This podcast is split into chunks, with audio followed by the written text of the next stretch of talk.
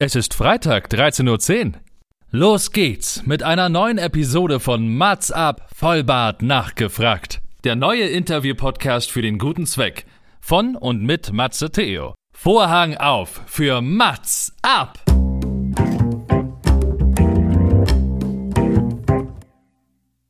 Mats ab, Vollbart nachgefragt ist noch ein neuer Interview-Podcast. Es kommen Leute zu Wort, die Matze Theo, das bin ich. interessant findet und die vorher noch nie die Gelegenheit hatten, ihre spannenden Geschichten zu erzählen.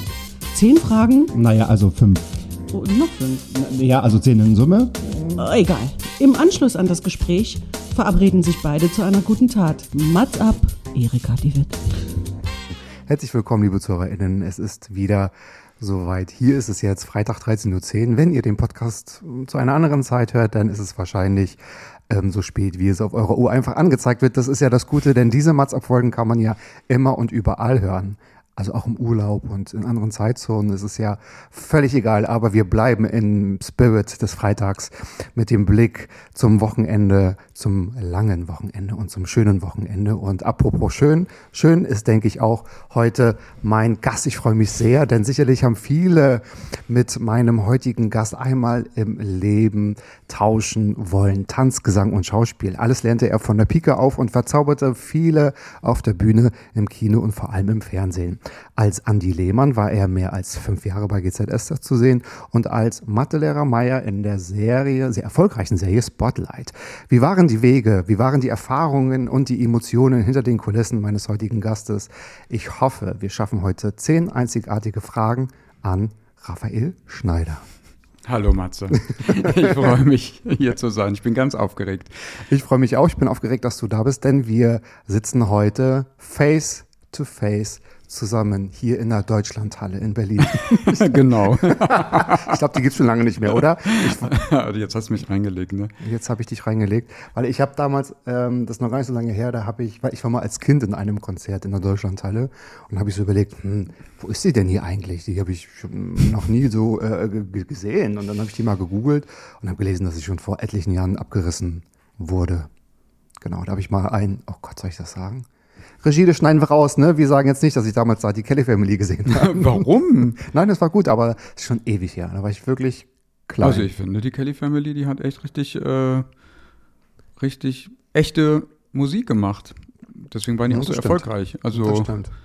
und wirklich von der, ähm, ja, von der Pike auf, ne? Also die haben sich das wirklich hart erarbeitet. Da kann man nur den Hut vorziehen. Das stimmt. Und sind immer noch im Geschäft. Nicht mehr zusammen, glaube ich. so Nee, nicht mehr alle so Nicht alle, aber viele. Aber sehr und das muss man wirklich erstmal schaffen, über Ja. Jahrzehnte Ja. das Das durchzuziehen, mit allen Höhen und Tiefen. Also Hut stimmt. ab vor der Kelly Family. Hut ab vor der Kem- Kelly Family, genau. Liebe Grüße. Aber um die soll es irgendwie gar nicht gehen. Eigentlich geht's heute um dich. Und du hast hier fünf Fragen mitgebracht, die es so noch nicht gegeben hat oder wo du es einfach kaum erwarten kannst, das darüber einfach zu erzählen. Und ich habe mir auch fünf Fragen überlegt in der Hoffnung, dass sie dir noch nie erzählt wurden oder gestellt wurden. Und mal sehen, ob es klappt. Ihr kennt ja das Konzept, weil diesen Mats-Podcast gibt es ja schon seit über 105 Folgen. Also so langsam hat man keine Ausrede mehr. Ich finde deine fünf Fragen wirklich super. Ich habe schon mal drauf geschaut und die erste finde ich auch richtig, richtig gut. Ein guter Einstieg an Raphael Schneider. Wo und was würdest du gerne noch drehen? Also, ich würde unheimlich gerne mal in einer historischen Serie mitspielen. Also Babylon Berlin natürlich so als absoluten Oh, ja. Maßstab. Ähm, so, oder Eldorado KDW. Also ich glaube schon, dass es wahrscheinlich für jeden Kollegen ein großer Traum ist. Und ähm, ja, also auch so in dieser Zeit, 20er Jahre, äh, zwischen den ähm, zwei großen Weltkriegen, ähm, Aufbruch. Ähm, vielleicht liegt es auch daran, dass ich irgendwie in meiner Familie wurde unheimlich viel konserviert und aufgehoben. Es gibt ganz, ganz, ganz viele Fotos von, meinen, von meiner Familie aus der Zeit und ich habe auch selber Familienforschung betrieben und es wurde viel erzählt und irgendwie hat man da auch die Chance, in Welten einzutauchen, die man sonst, die wir nicht erleben können. So, wenn man sonst Rollen spielt, die jetzt in der Jetztzeit spielen, man spielt zwar immer eine Rolle, ähm, ist ja doch eher nah an einem dran. Und so hat man durch das Setting, durch das Kostüm, ist eine Zeitreise und deswegen wird man ja, also denke ich mal, auch alle anderen, aber bin ich Schauspieler geworden, um ähm, ja, in, in andere Welten einzutauchen. Und das ist zum Beispiel noch ein Traum, den ich nicht tatsächlich noch nicht äh, erlebt habe. Ich habe jetzt einen kleinen äh, Kurzfilm gedreht in Österreich von ähm, ähm, Münchner und österreichischen jungen Filmemachern. Da habe ich äh, eine Rolle gespielt, die in den 70ern spielt. Da gibt es ganz tolle Fotos von dir im Auto. ja, ich hatte Look auch ein Original so. Mercedes ähm, S-Klasse, Baujahr 68. Das war wow. wirklich ein Traumauto. Aha. Und mein Outfit auch schon mit Schlaghose und Schnäuzer. Und ich habe mir auch dafür extra die Haare gefärbt. Ähm, und so, das war schon so das weiteste zurück, 70er Jahre. Also es könnte aber ruhig noch ein bisschen weiter zurückgehen. Ja, 20er Jahre, gerade in Berlin, das stelle ich mir ganz cool vor. Wie würde denn so eine Rolle aussehen? Also würdest du gerne einen, ähm, hm, ich will nicht sagen ein Bösewicht, aber wie würde so, so eine perfekte Rolle aussehen? Boah, das kann ich dir gar nicht sagen. Das, ähm, da bin ich offen, da würde ich wirklich alles spielen. Ähm, und du hast ja gefragt, nicht nur, was ich gerne spielen würde, sondern auch wo. Wo, genau. Und tatsächlich würde ich unheimlich gerne in meiner Heimat, dem Ruhrpott, drehen. Weil? Weil äh, das meine Heimat ist und weil so, ich da okay. gerne mal drehen würde. Also das könnte natürlich, ähm, ich komme ja aus Dortmund, das könnte natürlich der Dortmunder Tatort sein oder sonst irgendwie was. Aber vielleicht wäre es auch eine historische Serie im Ruhrpott im Ruhrpott-Milieu. Da sind ja auch spannende Dinge passiert. Also, ähm, Durchaus. Vielleicht ein Dortmunder Tatort in den 20er Jahren. ja, sowas zum Beispiel. Ähm, ich meine, es gab ja auch jetzt eine Serie, oh Gott, super mit meinem tollen Halbwissen. Ähm, glaube, die wunderbaren Jahre. Ja, ich glaube, und die spielt nämlich im Bergischen Land größtenteils, mhm. also was ja dem Ruhrpott nahe ist. Und ähm, das, ähm, ja, also, oder, oder Hagen, glaube ich, hat es gespielt. Also das ist so in meiner Heimat. Also genau, eine historische Serie im Ruhrpott. Wie wäre das? Wie wäre das, liebe ProduzentInnen? Das lässt sich doch bestimmt mal vereinbaren und so. Aber mh, mm, wie stehst du denn zu anderen Kostümfilmen, also die jetzt nicht vielleicht so das letzte Jahrhundert abgreifen, aber vielleicht so ähm, das Mittelalter oder die Renaissance, also richtig, richtig historische Rollen? Auch gerne, weil man dann wirklich durch die, Ver äh, dann ist es ja wirklich eine Verkleidung und eine totale Verwandlung. Ja, ja. Und das hilft einem auch schon bei der Rollenfindung. Also das habe ich, ähm, ich habe ja mit Theater angefangen und ähm, da habe ich tatsächlich hier in Berlin am Theater des Westens mein erstes und dann auch einziges Stück, weil ich ja dann zum Fernsehen gekommen bin, war Cyrano, Cyrano de Bergerac und da habe ich ein Musketier gespielt und da ähm, hatte ich halt lange Haare, einen Bart mhm. und die dementsprechenden Kostüme. Also da habe ich diese Verwandlung schon durchlebt. Mhm. Und da war es auch sehr lustig, weil ich hatte ganz, und das waren echt Haperrücken, die haben ein Vermögen gekostet. Mhm. Wow. Und ähm, wenn ich, äh, bevor ich den Bart beklebt, äh, ge geklebt bekommen habe, äh, nur mit diesen Walle-Walle schwarzen Haaren. Ich hatte den Spitznamen Marianne, weil ich ein bisschen die Frisur hatte wie Marianne Rosenberg. mit meinen schwarzen, langen Locken, genau. Mhm. Aber dann kam der Bart dazu und dann wurde ein wilder Musketier da aus mir. Da war es um Marianne geschehen. Der, der Bart hat irgendwie auch alles zerstört. Klingt aber irgendwie ganz gut. Wie stehst du denn dazu? Passt jetzt vielleicht nur, nur so halb, aber so mit äh, Zukunft, so ähm, Zukunftsfilmen, die sich so mit so Utopien und so äh, befassen. Hast du irgendwie, ähm, ich finde das immer relativ, also ich habe zum Beispiel ich mag solche Filme eigentlich gar nicht, die so in 2150 spielen oder so mit irgendwelchen Zukunftsgedanken. Das finde ich mal relativ schwierig. Also mein Traum ist es auch nicht. Aber wenn man es mir anbietet und die Story witzig ist, also ich bin da schon wirklich sehr, sehr offen, ähm, was da so kommt. Aber ja, also Science Fiction war auch noch nie so meins. Mhm. Also ich bin da eher für in Anführungsstrichen reelle Geschichten. Ich tue jetzt allen Science-Fiction-Fans wahrscheinlich Unrecht, aber so hat ja jeder seins. Ich kann auch nicht so gut ähm, Horrorfilme oder Splatter. Es muss jetzt nicht so blutig sein. Trotzdem, wenn man mir in so einem Film eine Rolle anbieten würde ähm, und ich kann das mit meinem Gewissen vereinbaren, würde es natürlich spielen, ist ja klar. Vielleicht das, das lässt sich doch alles verbinden. Ich habe so gerade konkrete Bilder im Kopf. Also Dortmund, Tatort, 20er Jahre, äh, Splatter-Movie. Mhm, genau. Du, wir schreiben einfach das Drehbuch selbst. genau, du kannst es gerne schreiben. Einfach, und, ähm, ich komme dann auf dich zu, okay? Ich gehe auf dein Management zu. So muss es ja richtig genau so heißen. macht man das. Genau. So macht ich habe man ein das. tolles Management. Die freuen sich, die zwei tollen Damen. Liebe Grüße. Ganz das muss liebe Grüße an meine zwei werden. ganz, ganz tollen Sehr toll. Agentinnen, Michaela und Gabi. Die sollen gegrüßt sein. Und wer weiß, wie die beiden sich noch in diesem Interview wiederfinden. Ich äh, vermute, wir verlassen mal kurz die Wege der Schauspielerei, denn deine zweite äh, Frage eröffnet ganz andere, ganz ähm, spannende Themen. Was ist dein allerliebstes Lebensmittel? Das hätte auch eine Frage von Marlene Dietrich sein können. Ist das so? Was ist, was Oh, ist so dein ich schon mit Marlene Dietrich in einen Topf geworfen. Guck mal, oder? wir so aus den 20er Jahren, das passt Oder? ja auch irgendwie ein bisschen. Ne? Oder? Marlenes, also sie Oder? hat ja eine lange große Zeit, aber das war ja ihre, ihr Durchbruch, ihre Anfangszeit. Und jetzt kommen Ihr wir zu meinem, Beginn, ihr Beginn im alten Friedrichstadtpalast. jetzt bekommen wir zu meinem Lieblingslebensmittel. Ähm, was, bevor ich das sage, was war denn Marlenes Lieblingslebensmittel? Das ist ja ein Zungenbrecher schon fast, ne? Ach, die hätte wahrscheinlich irgendwie sowas gesagt wie Essig oder eine Kartoffel oder so. Oder, Nee, oder hat, sie eine nicht, Zwiebel. hat sie nicht gern so Bouillon gegessen? Ja, aber ist es ein Lebensmittel? Ist ja eher ein Gericht, ne? Oder? Ein Gericht, ja gut. Ja, aber ich finde, ähm, das ist doch im Lebensmittel der Oberbegriff. Okay, ja, denn äh, wahrscheinlich. Aber ich glaube, sie hätte vielleicht lieber über Putzmittel gesprochen. Da kommen wir später zu. Ich habe ja noch ein paar Fragen. Aha, okay. Okay, also mein Lieblingslebensmittel ist alles aus Zitronen. Also die Zitrone als Ja, Oberbegriff. ja. Ich liebe alles aus Zitronen.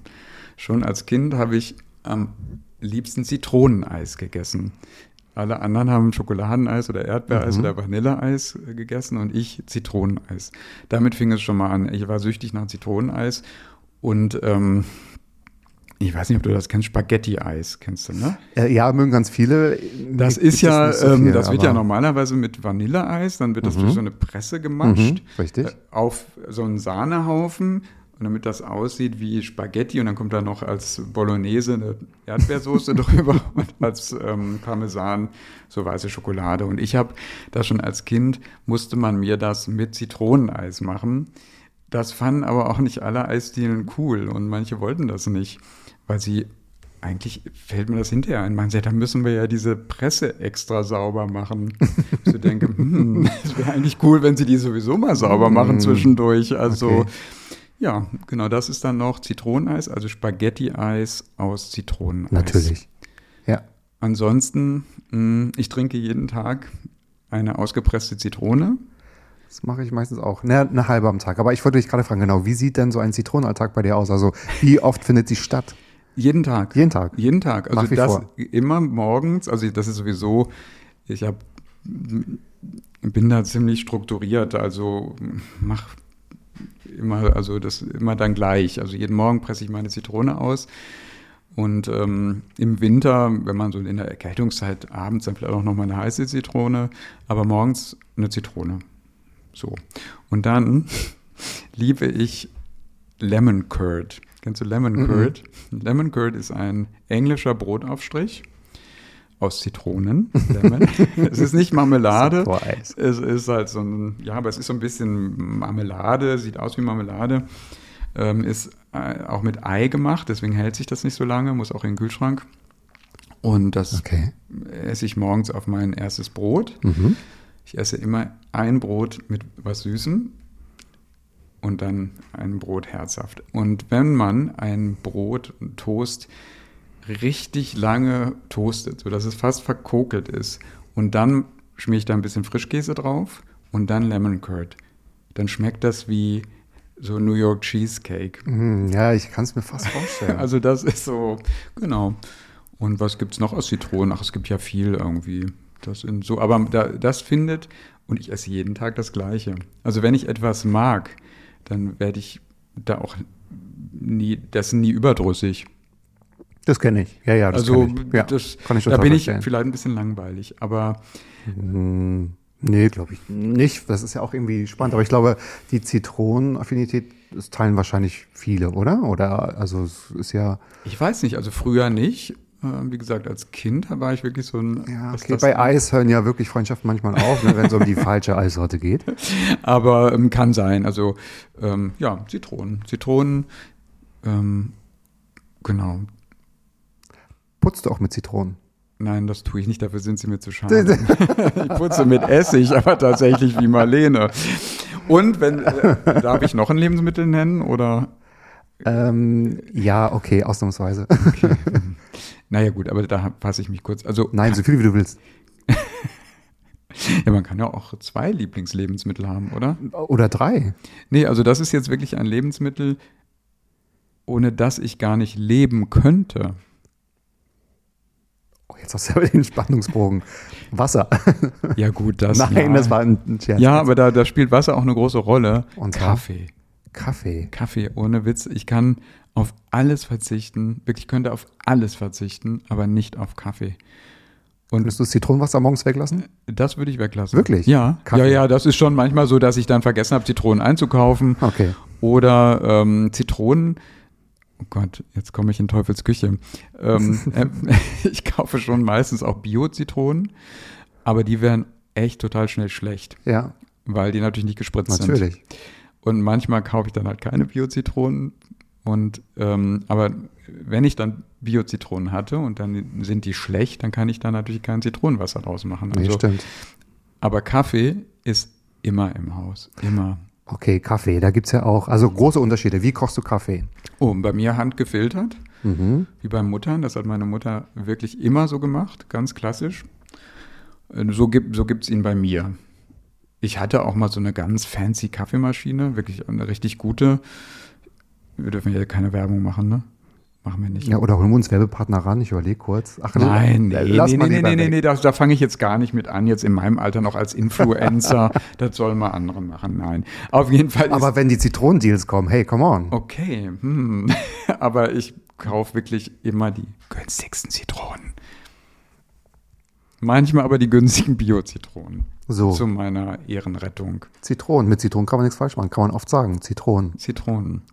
Ähm, so, wo waren wir stehen? Kaffee. Kaffee, genau. Nee, ich, ich filter den, weil dann ist mir diese super tolle, sehr schicke, allerdings auch Filterkaffeemaschine kaputt gegangen. Und ich habe auch immer für Notfall so einen, so einen Handfilter und seitdem benutze ich das. Und ich finde, das ist auch sehr, sehr nachhaltig, ne? Verbraucht keinen Strom, also nur für das Wasser.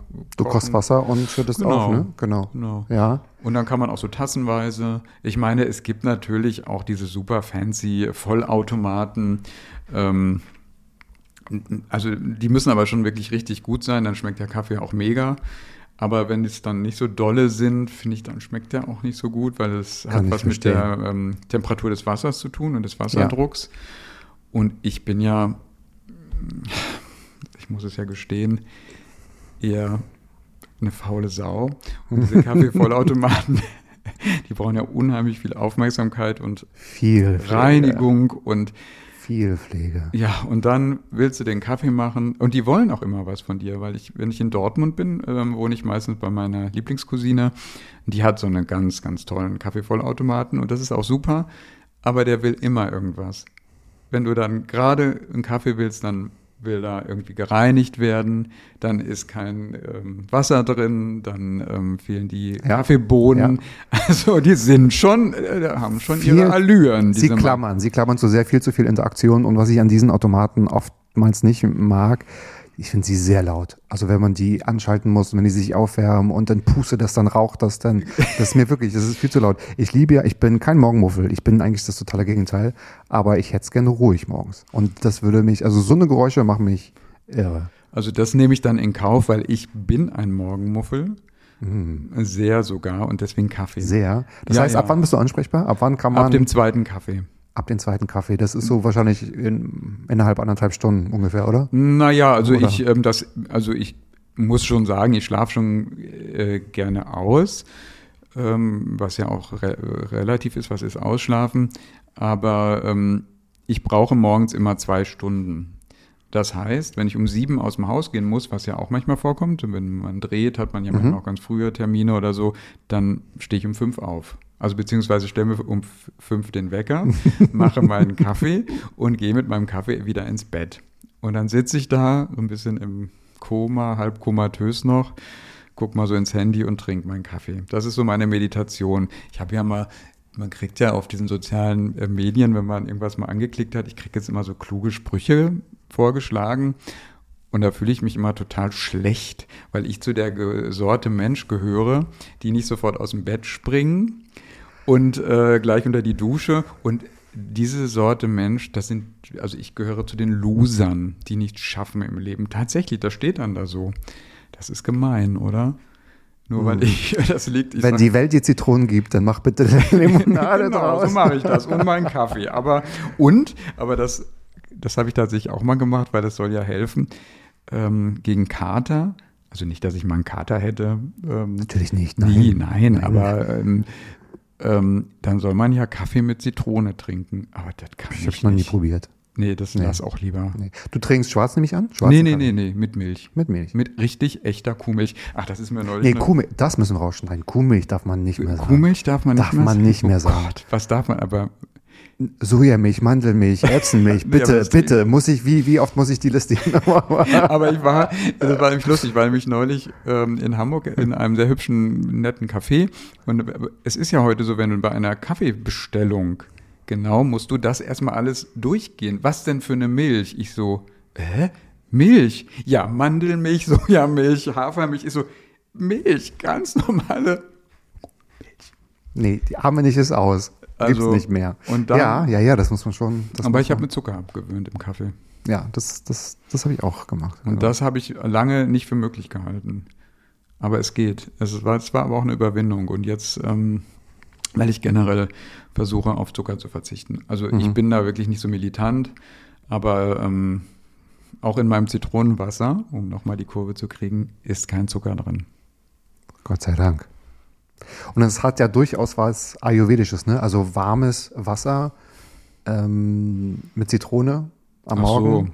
Ach echt? Das ist Ich trinke das aber kalt. kalt. Ja. Naja, Gott, deine. Naja, so ist es auch. Also Zitronen und Kaffee. So, genau. Zitronen und das Kaffee. reicht jetzt aber auch. Das reicht auch, oder? Mit Lebensmitteln, genau. Jetzt ist auch mal Schluss. Jetzt kommen wir mal zur dritten Frage, weil dann also warum kommen eigentlich meine Fragen kommen alle hintereinander weg oder was? und dann und dann komm meine. Ach so. Mhm. Wolltest du, dass ich sie ein bisschen mixe? Ja, Nö, jetzt sind wir ja gerade so im Flow. Jetzt sind wir ja im Floh. Aber ich glaube, wir verlassen kurz die Lebensmittel, denn jetzt können wir wahrscheinlich wieder über Menschen reden, über andere reden und beziehungsweise kannst du aus deinen Geschichten, aus, aus, den, aus den Schubladen, aus deinem Gedächtniskarton äh, quasi fischen und uns alles präsentieren. Welches Verhalten deiner Mitmenschen hat dich vielleicht zuletzt rat und oder sprachlos zurückgelassen? Oh, ja, das ist jetzt ein bisschen ernstes Thema. Okay? Ähm, und ich habe auch lange überlegt, ob ich mit dir oder ob wir darüber reden, aber wir können das jetzt einfach mal versuchen. Tatsächlich, ähm, was mich persönlich äh, zweimal schon äh, getroffen hat und was ich wirklich schlimm finde, ist Neudeutsch Ghosting. Mhm. Weiß nicht, ob dir das ein Begriff ist. Ja, ich bin auch Opfer, sage ich mal. Bist du auch Opfer? Ja, schon. Ja. Genau, da gibt es ja verschiedene Stufen und Qualitäten.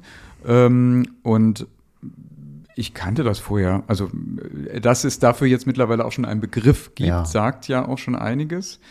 Und mir ist das tatsächlich ähm, zweimal in sehr heftiger Weise passiert, von, gerade von Menschen, von denen ich es nicht erwartet habe. Mhm.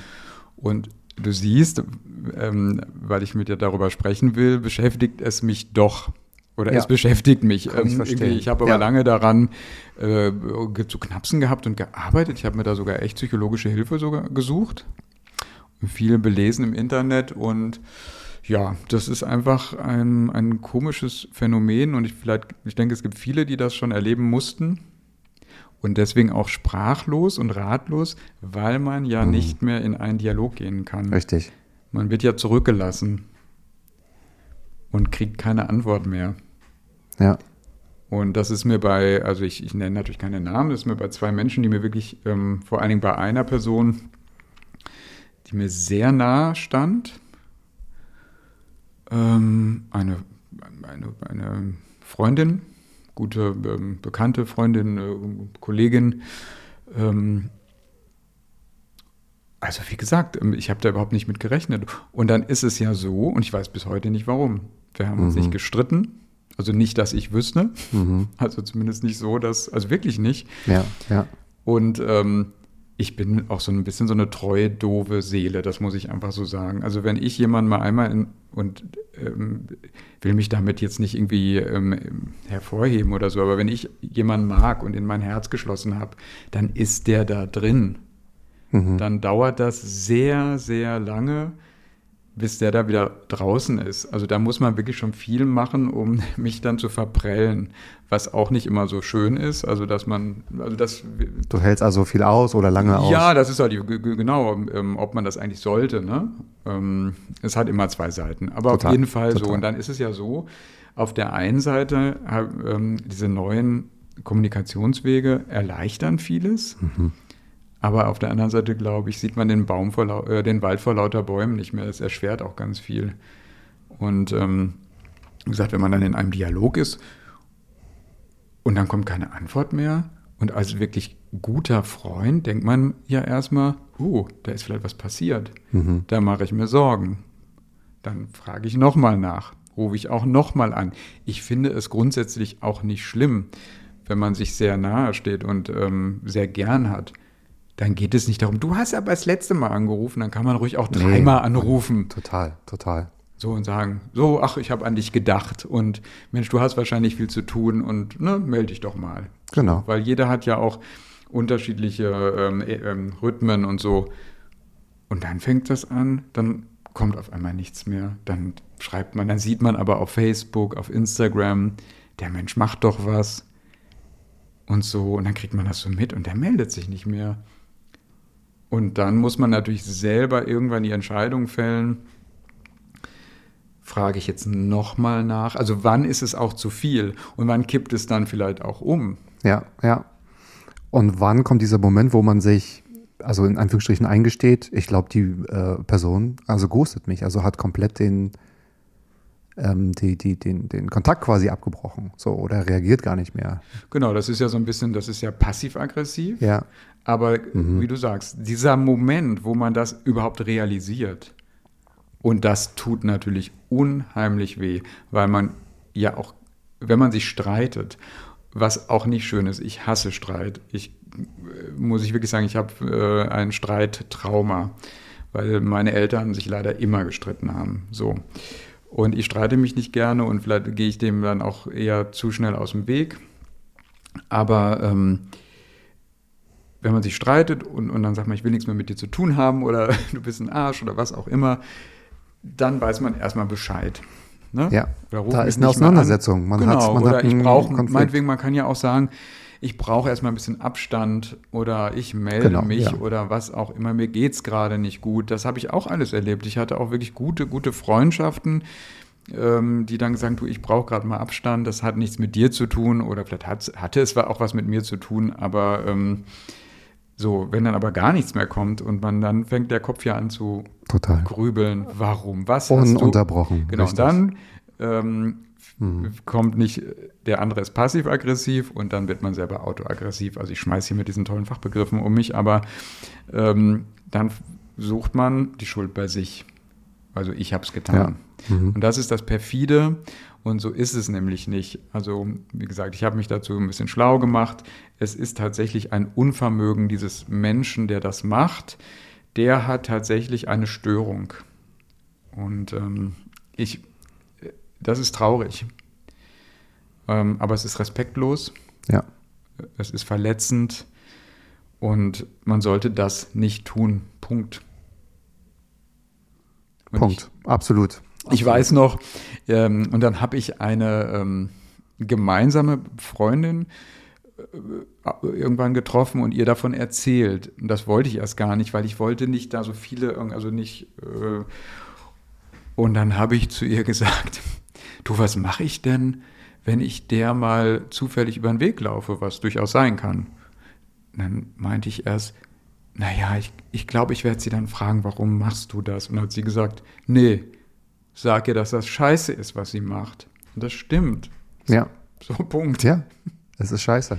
Absolut. es ist auch unfair, ne? weil es ist überhaupt nicht, ähm, nicht fair. Ja, es ist nicht fair der, der, der anderen Person gegenüber. Also ich habe das im, im, im Dating schon mal erfahren, da ist es nur nervig, auch manchmal verletzend, aber das ist ja dann eher meistens in der Anfangszeit oder so, was aber auch natürlich, also das finde ich auch völlig respektlos.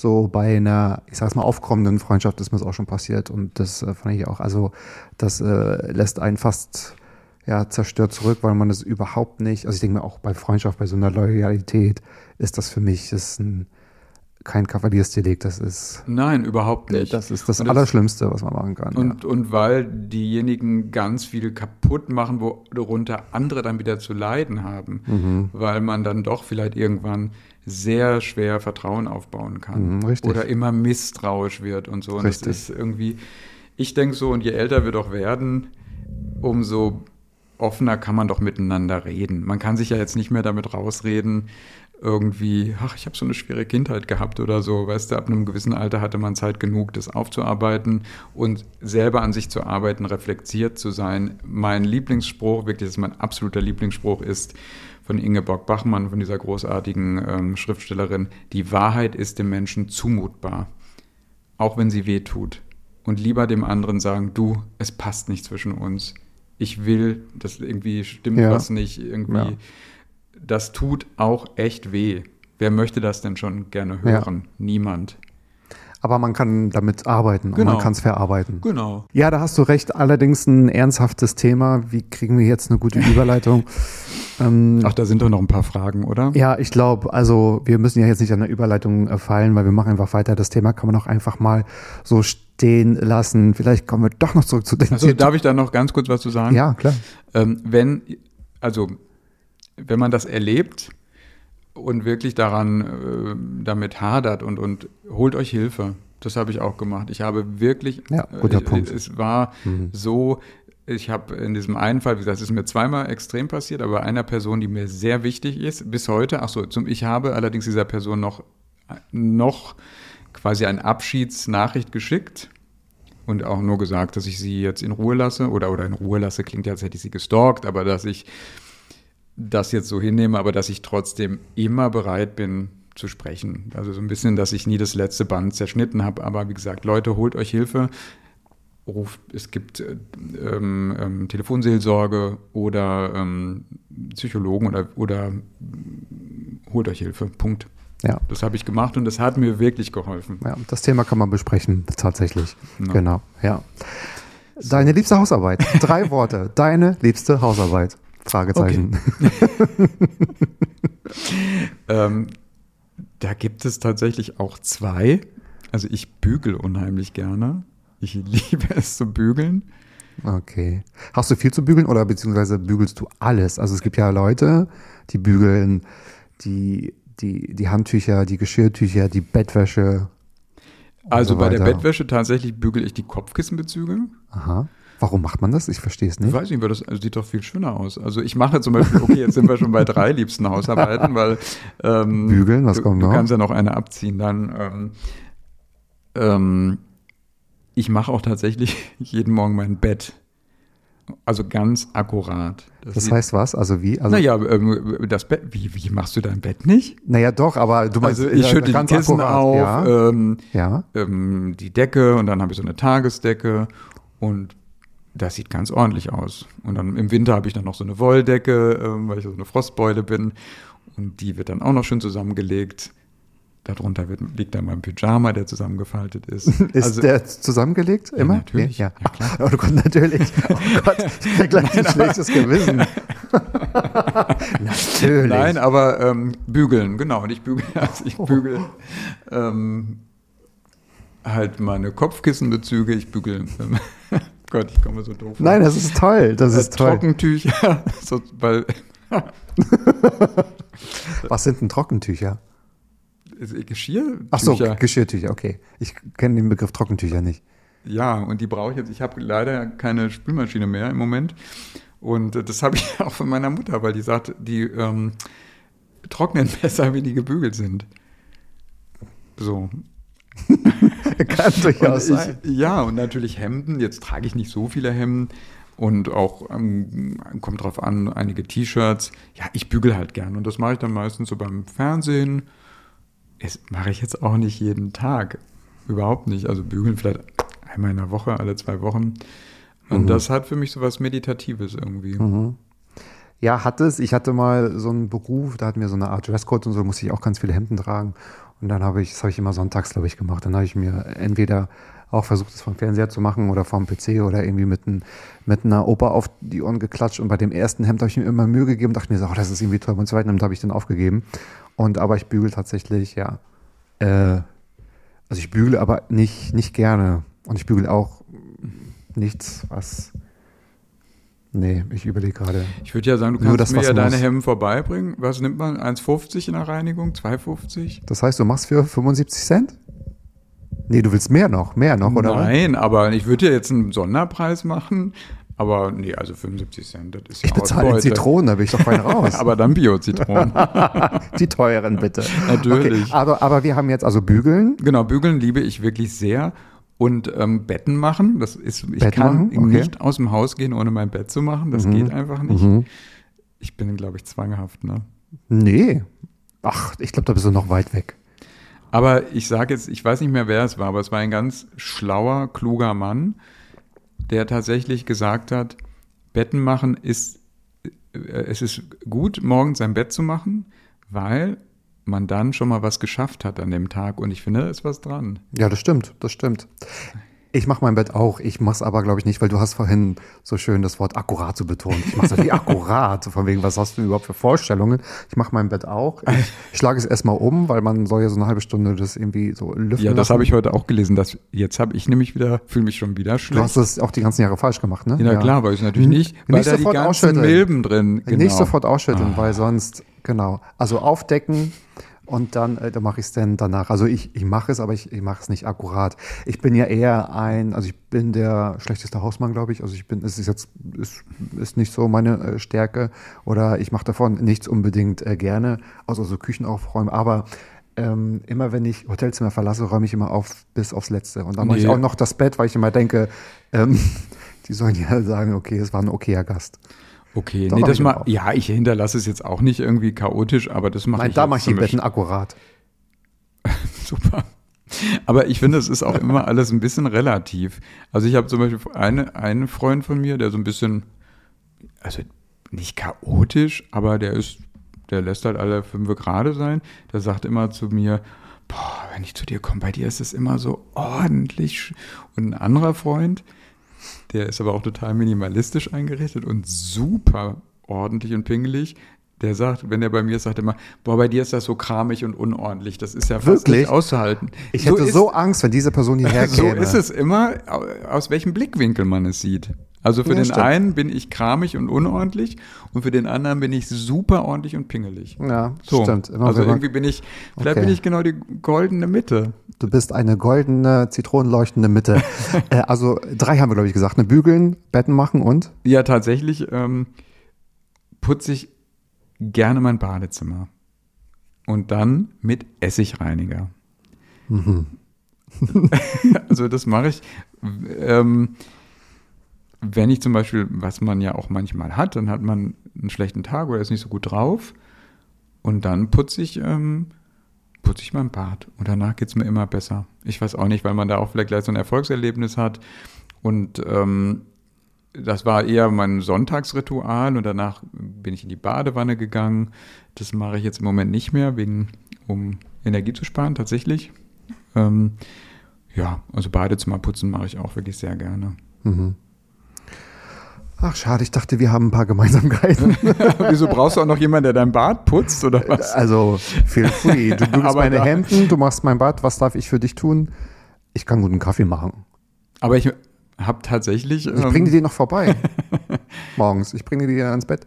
Aber ich bin ja so ein Morgenmuffel. Ich, nee. Ach so, Also mit muss Tür ja, aufmachen und reinlassen. Nein, das geht ja schlimm. nicht, weil ich muss ja vorher einen Kaffee getrunken haben, bevor. Ei, ei, ei. Also. Ah, ja.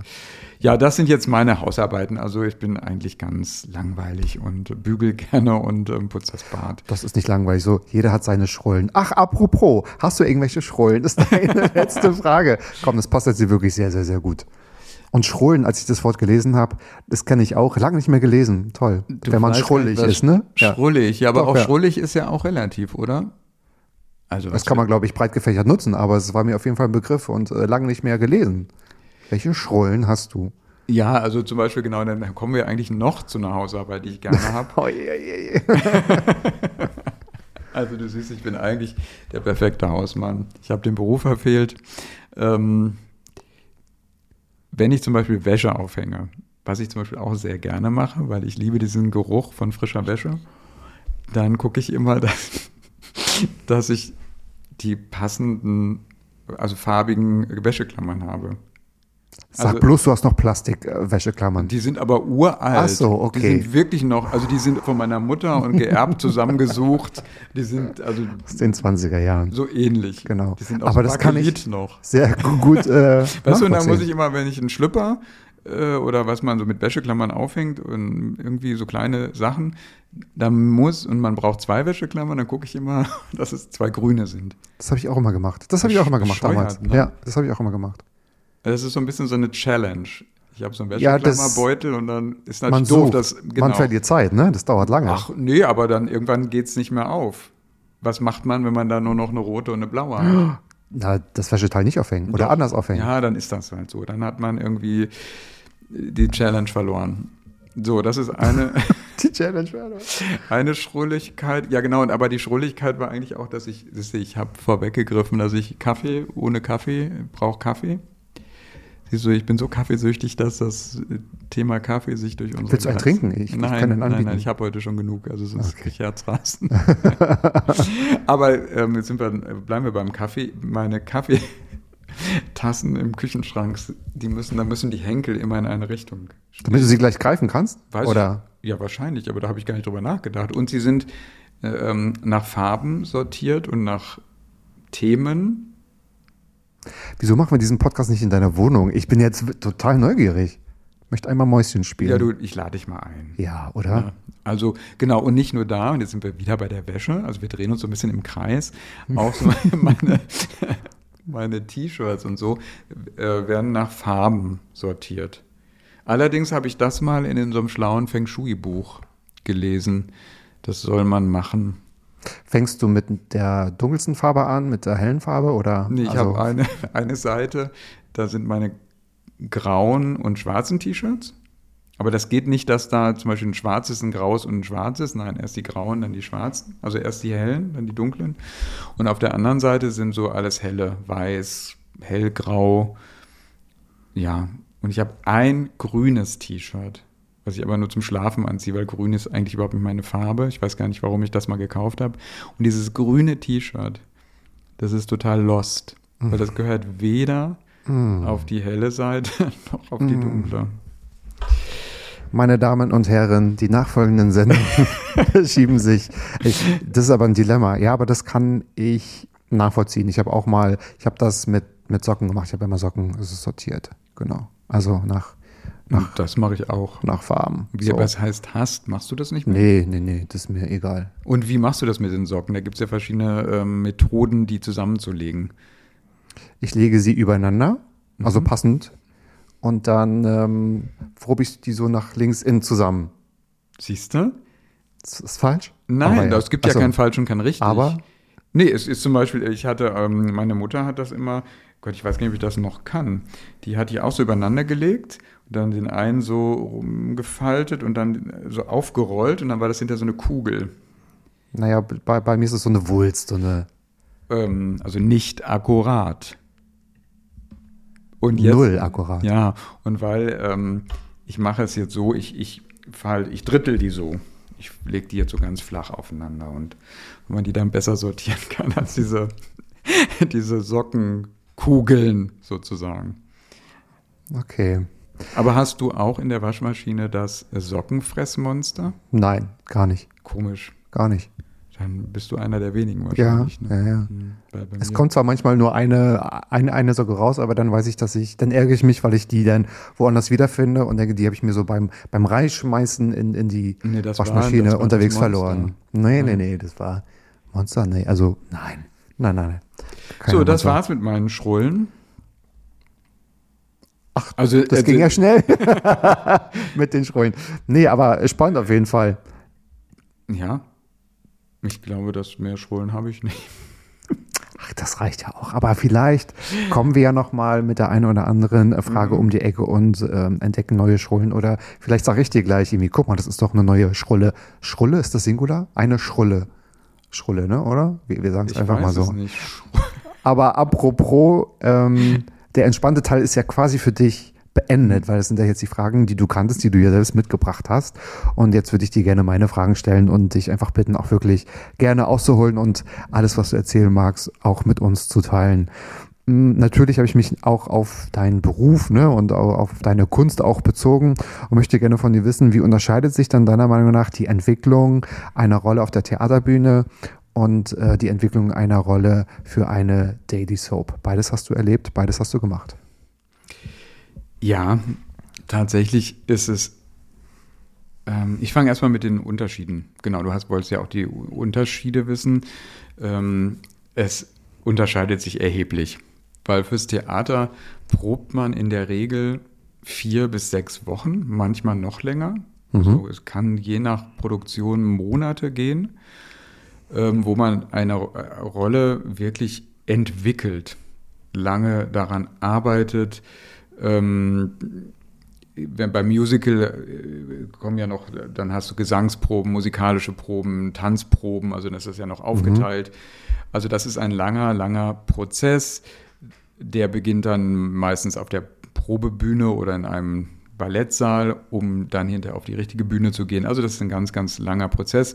Auch entwickelt man selber zum Teil diese Rolle, außer es ist so eine vorgegebene Produktion.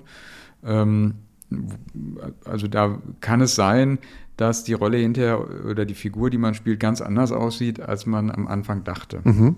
Ist mir auch schon passiert. So, das erstmal Theater. Und sowieso beim Theaterstück ist ja, ist es ja immer chronologisch. Man fängt vorne an und hört am Ende auf. Und beim Film, beim Fernsehen, ähm, bei einer Serie dreht man manchmal chronologisch, aber meistens nicht. Da kann es sein, dass man das Ende zuerst dreht. Das hat Ah, viele, stimmt, ja. viele Gründe, äh, ähm, ähm, logistische Gründe oder so. Äh, und also dann stirbt man am Anfang und äh, dann kommt das ganze Leben oder so. Und ähm, gerade bei einer Daily Soap, wo man ja unheimlich viel dreht, halt jeden Tag und immer mit neuem Text und ähm, geht es einfach viel, viel schneller. Man bekommt den Text auch, ja, ähm, ich kann ja nur aus meiner Erfahrung sprechen, ähm, doch so drei, vier Wochen vorher im besten Fall und dann lernt man den. Aber dann wird auch manchmal ganz schnell was umgeschmissen und dann werden Szenen gedreht, die man noch gar nicht gelernt hat, weil man kann nicht alles auf einmal lernen. Das geht überhaupt nicht. Und dann muss das ganz schnell gehen. Also ähm, und man dreht, also man man probt eher wenig. Man spricht es durch, macht so, so sogenannte Stellproben und dann wird man so ins heiße Wasser geschmissen. Und dann, wenn es gut war, wie man so schön sagt, so ein One-Taker, dann ist es im Kasten. Dann wird es auch nicht nochmal gemacht und dann muss man auch schnell weitermachen, weil dann kommen wieder die nächsten Szenen und so, und so weiter und so fort. Also von daher ähm, ist es schon komplett anderes Arbeiten. Und ähm, Das macht Sinn, auch gerade so von der Chronologie, Chronologität, ich beinahe gesagt. Ähm, wie heißt das dann? wie heißt denn das Wort? Chronologie. Chronologie. Du hast ein neues Wort erfunden. Chronologität, genau. Das Wort sowieso schon so schwer ist, genau. Kannst du eigentlich noch sagen, Gott, wie viele Bücher, Seiten du für Andi Lehmann gelernt hast? Ähm, nein, das waren ziemlich viele. Wow. Fünf Also- Jahre, ne? Glaube ich, waren das. Über fünf Jahre, fünfeinhalb Jahre. Also sechs Staffeln, man rechnet ja mal in Staffeln, ähm, fünfeinhalb Jahre. Ich war von Folge 667 bis 1970. Allerdings war ich ja nicht in jeder Folge, aber im Schnitt ungefähr 1000 Folgen. Das ist schon viel. Schon viel Text ist- gewesen. Ja. Ja, genau. Ähm, wie war die Frage? Nein, was mich, was ist Wie sich das quasi unterscheidet, wenn man sich so auf Rollen äh, vorbereitet, also für die Bühne und auch für eine Daily Soap oder Fernsehen. Ne? Aber Mhm. ich glaube, für, für eine Serie ist ja noch mal vielleicht anders als wieder Film wiederum. Aber ähm, das hat mich halt interessiert, wie sich so eine Rollenentwicklung auch unterscheidet. Und äh, klar, wenn du jetzt auch mit einem Theaterstück auf Tour gehst oder lange halt auch äh, spielst, das entwickelt sich ja immer weiter. Ne? Und klar, das kann sich immer mehr festigen, da hast du recht. Erstmal hat man Proben und Genau, zweitens spielt man, das ja öfter. Immer das Gleiche. Immer das Gleiche. Immer ja. das Gleiche. Es ist zwar trotzdem jede Vorstellung anders, auch wenn sie es immer das Gleiche ist. Das ist schon interessant. Mhm. Ähm, aber genau, man, wenn es einmal drin ist, dann ist es immer das Gleiche. Mhm. Spannend. Die zweite Frage, als ich sie vorhin nochmal so durchgelesen habe und geprobt habe, ich habe eine Stellprobe mit mir alleine gemacht, hab ich, da bin ich immer so drüber gestolpert und äh, dachte mir so, was wollte ich denn eigentlich wissen? Aber ich hoffe, ich krieg's nochmal ähm, gerade rübergebracht. Wie oft kam es denn vor, dass du als Sänger eher eine Rolle gespielt hast und in deinen TV-Rollen eher Raphael warst? Weil du bist natürlich auch sehr musikalisch unterwegs gewesen und bist es ja immer noch. Also Musik ist, glaube ich, auch eine Leidenschaft. Aber auf jeden Fall ähm, kennst du ja die Bühne in allen Facetten. Da wollte ich wissen, äh, wann hast du mal als Sänger vielleicht eine Rolle gespielt, in Anführungsstrichen, und äh, warst vielleicht den, also du als Raphael sehr nah einer TV-Rolle? Ähm, also, ich wage mal zu behaupten, am Ende bringen wir uns ja selbst immer mit. Mhm. Also es kann ja nur Raphael diese Rolle spielen. Und wir wollen natürlich, also ich spreche jetzt mal für alle SchauspielerInnen, wir wollen ja eine Traumwelt erschaffen. Deswegen schlüpfen wir in Rollen für uns und natürlich für das Publikum. Und die Zuschauer in irgendetwas entführen. Aber ich kann das ja nur mit dem Material, was ich habe, mit meiner Stimme, mit meinem Körper. Und dann ist es wirklich auch davon abhängig, ist es jetzt, wie ich gerade erzählt habe, so eine historische Rolle, wo ich ein Musketier mit langer Walle, mhm. Walle, Perücke gespielt habe und Bart. Aber am Ende bin es doch ich. So. Ähm, und ich, ich weiß es nicht, irgendwie selbst ähm, nun war ich ja bei gute Zeiten, schlechte Zeiten, war ja die längste durchgehende Rolle, die ich gespielt habe, war es schon ein großer Teil von mir. Aber es war immer noch eine Figur, die ganz anders war als ich. Zum Beispiel, ich musste in dieser Rolle Motorrad fahren. Ich kann überhaupt nicht Motorrad fahren. Ich musste Billard spielen. Ich kann kein Billard spielen. Das habe ich alles gelernt. Also Motorradfahren nicht. Da wurde ich immer gedubelt. Und man erlebt da so Dinge, ähm, die eigentlich nichts mit einem zu tun haben. Trotzdem ist es immer wieder Raphael, der diese Rolle spielt. Auch dieses, dieser Musketier war ich. Und ähm, ja, und selbst, ich glaube, da eher am allerschwierigsten ist, ähm, was ich ja durch, durch die Zeit bei gute Zeiten, schlechte Zeiten, wo dann auf einmal diese große Öffentlichkeit auf mich zukam, diese Popularität und wo dann ähm, Autogrammstunden, Talkshows, ähm, mhm. wo wir dann in vielen, vielen anderen Shows waren, bis heute eingeladen war, da war ich dann Raphael am nächsten. Und das war dann auf einmal ganz schwer. Also, weil man sich nicht hinter einer Rolle, in einer Rolle verstecken kann, hinter mhm. einer Maske. Ja, ja. Ja, das stimmt. Und der Hype war ja relativ groß. Gerade hat ja auch GZS der 30-Jähriges mhm, gefeiert. Genau. Das wurde ja auch also groß gefeiert und ähm, da war eher auch, auch also auch die, die, die ehemaligen und die äh, die die zukünftigen, hätte ich beinahe gesagt, die aktuellen auch äh, noch mal zusammen. Und da passt jetzt wirklich meine dritte Frage ganz gut. Wie sehr hat dich denn der damalige der damalige GZS der Type auf das Künstlersein vorbereitet? Weil ähm, ich habe auch andere äh, Interviews von dir also auch gehört wo ihr auch, also unter anderem ihr, aber du auch äh, erzählt äh, habt und hast, ähm, da war es manchmal kaum möglich, also einfach mal unerkannt auf die Straße zu gehen. Das war ja wirklich, also GZSZ, du hast glaube ich auch mal gesagt, jede Woche war mindestens irgendeiner in der Bravo von euch und du warst auch schon mal auf der Titelseite der Bravo und so. Das war ja wirklich ein Hype sondergleichen Anfang der 90er, ab Anfang der 90er. Genau. Ja, und das war tatsächlich so. Mhm. Also ähm, ich habe ähm, also ich hatte, da konnte ich überhaupt nicht mit rechnen, dass das passiert, weil jetzt kommen wir nochmal zu der anderen Frage mit Unterschied auch mit Theater und, und Soap. Mhm. Natürlich hat man auch was Tolles am Theater. Ähm, genau, da ist halt schön der direkte Kontakt zum Publikum.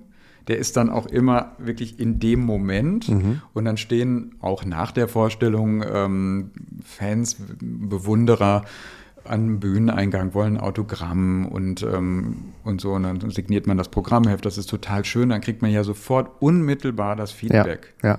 Man spürt quasi noch, was man von der Rolle mitbringt, ne? Oder genau, von, von, von der Bühne. Und, und man ja, schön. Wir, ja. stehen ja zum Glück nur die Leute da, die einen loben. Ja, und, ist auch schön, ne? Das ja, ist eine sehr romantische Vorstellung. Ja, total auch. schön. Also, ähm, es ist total analog im wahrsten Sinne des Wortes, was ja. schön ist. Und generell beim, beim Film, Fernsehen ähm, ist es ja total zeitversetzt. Das heißt, wenn ich das jetzt Mhm. drehe, dann wird das bei einer Soap relativ zeitnah, vier bis sechs Wochen später ausgestrahlt. Mhm. Beim Film manchmal ein Jahr später oder zwei Jahre später. Und ähm, ich weiß nicht, äh, ich habe halt gerade bei Gute Zeiten angefangen, als das so durch die Decke ging und ähm, diese Hysterie ausgebrochen ist und da, ja, wir konnten nicht unerkannt. Also man hat uns erkannt, was ja irgendwie auch gut war und ähm, das ist, glaube ich, so ein Phänomen, dass, dass Menschen sich nicht vorstellen können, jemand, den man im Fernsehen sieht, dass der leibhaftig ist. Und wenn man den dann auf der Straße sieht, löst das vielleicht irgendwie was aus in einem. Und da wir natürlich eine bestimmte Zielgruppe angesprochen haben, hauptsächlich, Da waren die Hemmungen auch nicht so groß. So, wir mussten Autogrammstunden abbrechen, weil wirklich Massenpaniken ausgebrochen sind. Ich habe unter einem Pseudonym gelebt, tatsächlich immer, also außer meiner ersten Wohnung. Da bin ich dann ausgezogen, weil dann im Hausflur dann Liebesschwüre waren und so. Das war dann auch wie Wow, Nachbarn. Ja, ja, okay, tatsächlich. das Also wenn ich bei meiner Mutter zu Besuch war in Dortmund, die hatte eine Erdgeschosswohnung, ähm, konnten wir nur bei runtergelassenen Rollläden im Hochsommer sein, weil das ging einfach nicht. Allerdings hat meine Mutter auch immer sehr profitiert. Sie hat dann auch immer beim Metzger, darf man Metzger eigentlich noch sagen? Nur noch als Nachname. Also äh, damals, aber das war doch die 90er. Das Okay, ist doch ja. historisch. Stimmt, ja, es ist ja auch Im historischen man Kontext sagen. darf man Genau. Metzger noch sagen. Also meine Mutter hat natürlich auch gerne Autogrammkarten von mir verteilt und hat Und dann hat ein Kilo Hack denn nur zusätzlich Genau. bekommen. Ja. Ach, na klar, ich finde, also so ein bisschen muss es ja für was gut gewesen Ja, sein. na klar. Oder? Ja, ja. Also es hat, wie alles im Leben, hat immer zwei Seiten. Und bei uns war es so, ähm, ich weiß nicht, wie es heute ist. Ich glaube, es hat sich ein bisschen entzerrt durch die Social Media. Da ist Social Media vielleicht wieder ganz gut. Man ist ein bisschen nahbarer auch geworden, oder? Ja. Also, weil man ja sowieso viel schon mitbekommt vielleicht. Ja, ja, genau, dem- genau. Da ja. ist es nicht. Und es gibt vielleicht auch mehr. Ja. als damals. Wir waren ja wirklich die erste Serie, die, dann kam ja immer mehr dazu. Und, und Stimmt, ähm, ja. das war ja auch die Zeit der, ähm, der Boygroups.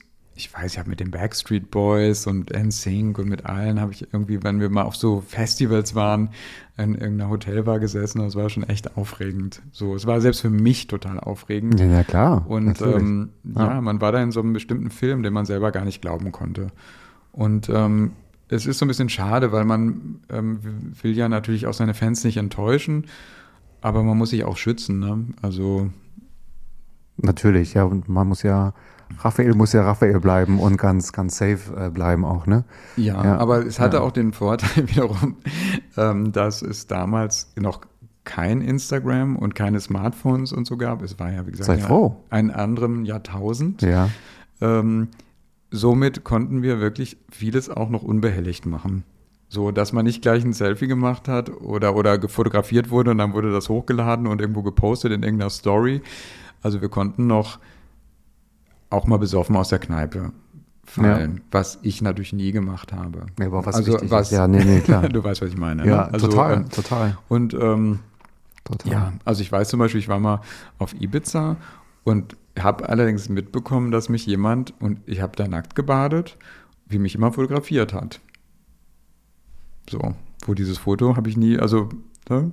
ähm, und wenn das heute mit dem Smartphone, tja, scheiße, würde ich jetzt vielleicht nicht mehr machen. Nee, das wäre sofort geteilt und multipliziert und Obwohl das, wär darf man ja gar nicht, oder?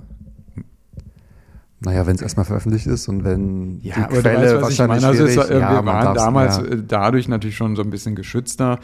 Es war ja sogar so, das ist natürlich auch echt süß gewesen. Ne? Die kamen, die, wir hatten echt so Hardcore-Fans, also so ein ähm, bestimmte Gruppe, das waren dann auch immer dieselben, so 20 bis 50, die standen dann vom Studiotor und dann, wenn man dann äh, reingegangen, reingefallen ist, können wir ein Foto machen und so und dann hat man das hundertste Foto mit denen gemacht und dann mussten sie das ja erst entwickeln und dann kamen sie dann beim nächsten Mal, wann, wie lange hat das damals gedauert, eine Woche? Eine Woche, glaube ich, ja. Ja, ja, und dann hat man das dann unterschrieben. So. Das ist aber auch irgendwie ein bisschen ja, süß. total süß. Das Ja. gibt's ja heute nicht mehr. Nee. Du kannst ja keinen Instagram posten. Nee, das, nee. Wer macht denn das? Das passiert tatsächlich noch manchmal, ähm, bei, wenn ich jetzt nicht mehr jetzt so oft, aber wenn ich zur Veranstaltung gehe, dann haben wirklich noch, äh, ähm, gibt es, ähm, was ich total schön finde, Fans ähm, Fotos von einem und die wollen sie dann signiert haben. Das ist irgendwie toll. Das finde ich total toll. Ja, genau. das ist toll, ja. Das ist ja auch nochmal irgendwie was, was, ich will nicht sagen was Ehrlicheres, aber ähm, irgendwie ein bisschen äh, authentischer als jetzt irgendjemanden auf der Straße irgendwie hinterher zu brüllen oder zu erkennen oder so, wenn man irgendwie sich auch die Mühe macht. Das ist ein bisschen mit Mühe verbunden, oder? So, ich habe noch Total. ein Foto, ich Davon das mit leben wir ja auch. Das darf man ja auch nicht vergessen. Klar, ohne. Fans und ohne, ohne Zuschauer geht es Für die ist es nicht. ja auch, Und das genau. ist nochmal der Unterschied zwischen Bühne und, und Fernsehen. Das, wie gesagt, durch Fernsehen, da hast du dieses ähm, Nahbare halt nicht. Und indem dann Menschen kommen und von dir ein Foto haben wollen oder was von dir unterzeichnet haben wollen, hast du dann doch diesen direkten Kontakt. Ja, das ist nochmal der Unterschied. ja. Und ähm, Und jeder sieht sich auf der anderen Seite trotzdem als Publikum, ne? Also man ist ja Konsument von euch und das will man ja dann auch irgendwie, ja, will man ja dann auch irgendwie ausleben. Jetzt habe ich aber auch mal gehört, jetzt bist du ja auch, auch sehr gerne Herr Meier, ne? Und ähm, ich glaube, da bahnt sich schon wieder was an. Also heißt, ich glaube, dich erkennen auch die die jüngere Zielgruppe wieder. Also ich habe mal, ich, ich weiß nicht, ob du es äh, ob mal gesagt hast, also ob ich das mal gelesen habe oder ob du es gesagt hast. Ähm, jetzt wirst du auch wieder öfter erkannt, weil Herr Mayer natürlich auch präsent ist und Ja, äh, klar, weil also ich meine, gute Zeiten ist jetzt auch schon eine Weile her und ich habe mich ja doch auch ein bisschen verändert, bin ja auch älter geworden. Ähm, und Und der Andi Lehmann ist ja tot, ne? Andi Lehmann ist gestorben, genau. Wie, wie, wie ist er eigentlich gestorben? Ja, das war ja ganz dramatisch, dass ähm, ich war in einer Sekte und ähm, wurde dann von dem, bin dann ausgestiegen und bin dann von dem Sektenguru vergiftet worden. Aber nicht jetzt so klassisch irgendwie, der hat mich mit einer ähm, wir verstrahlten ähm, Messerklinge angeritzt. So ein bisschen wie dieser die, äh, Novichok oder wie heißt das, dieser Gift? Dieses, Nivelny. Nie, äh, ähm, da, genau, im, im Nivolny, Nivelny. Ich weiß also auf jeden Fall, wir waren, der, wir waren der Zeit echt voraus. Also es war so ein radioaktiver Stoff, gegen den es keine Gegenmittel gab. Und dann bin ich halt innerlich, ähm, also haben sich meine Organe, totales Ach. Organversagen, Okay. ganz ähm, schleichend und schlimm. Und das war auch sehr, sehr traurig. Ach so, und jetzt kommen wir nochmal zu der Chronologie. Ich habe mir damals, als dann klar war, ich steige aus der Serie aus und ich sterbe, was auf der einen Seite ein Schock war. Ich dachte, hm, dann kannst du nie wieder zurück. Aber dann dachte ich, ja, dann ist es auch endgültig. Und ähm, das ist dann so. Und dann hatte ich mir gewünscht, dass wir aber bitte meine Sterbeszenen wirklich chronologisch drehen. Und Für dich als Abschluss auch? Ja, so genau. tot und und das war so emotional, da kommen mir jetzt fast noch die Tränen. Ähm, meine allerletzte Szene war auch wirklich die, wo meine äh, Serienpartnerin, meine Serienfrau, die wunderbare Rea Harder, ähm, Flo, dann, ja, wie ich in ihr, ihren Armen gestorben bin. Und das war meine allerletzte Szene. Und dann kamen alle ins Studio, haben, es ist sowieso immer Brauch beim Film, wenn ein Schauspieler seine letzte Klappe hat, seine letzte Szene, kommen alle und klatschen. Und nun war ich jetzt sowieso schon so lange bei dieser Serie, es kamen wirklich alle, die Produzenten, Oh, jeder, der toll. da war und mit Ja, Blumen ja. und, und einer Magnumflasche Champagner und es war so, das war so traurig. Ich weiß noch, dass ich, ähm, als ich dann alles in mein Auto geladen habe, ähm, ich musste, bin dann vom Studiogelände gefahren und musste erstmal rechts ranfahren. Und heulen, oder? Und heulen. Ja, das glaube ich dir. Weil ich einfach, Ja. ich konnte gar nicht mehr Auto fahren, weil es Ja. doch, das war gar nicht so ein, so, ein, so ein hysterisches Heulen. Es war, es lief, es lief, mir liefen so die Tränen. Ja, so Mhm. ist es halt. Ich kann auch nicht gut Abschied nehmen, aber für mich war klar, es muss mal sein. Ja, So. ja. Und ähm, genau. Und dann ist vielleicht dieser Weg vielleicht auch der beste, bevor man dann irgendwie sich. Äh, es gab ja auch Momente, wo einer ausgestiegen ist und nicht durch Tod und dann auch wieder zurückgekommen ist. Genau. Aber du, ja, Bitte? Genau, und er, ähm, jetzt bin ich ja der Mathe, also jetzt spiele ich ja den Mathelehrer. Den Meier. Den Mathe-Meier. Ja, lustig, das hat sich so ergeben, dass man mich jetzt Mathe-Meier nennt. Also der heißt eigentlich Clemens Meier. Und ähm, dass jetzt meine Fans von heute, die, die Kids, die sind jetzt so zwischen sechs und ja, so vorpubertär, also 15 vielleicht noch, das sind jetzt so die Kinder meiner ehemaligen Fans. Also das, Das ist so großartig. ja, das ist total schön. Und, ähm, Und auch da nochmal zu deiner anderen Frage, ob wie viel Raphael da drin steckt. Ich bin in dieser Rolle, das ist schon wirklich eine richtige Rolle. Ich bin so ein kauziger, nerdiger äh, ähm, Mathelehrer. Aber trotzdem ist es auch ein bisschen, bin auch ich es.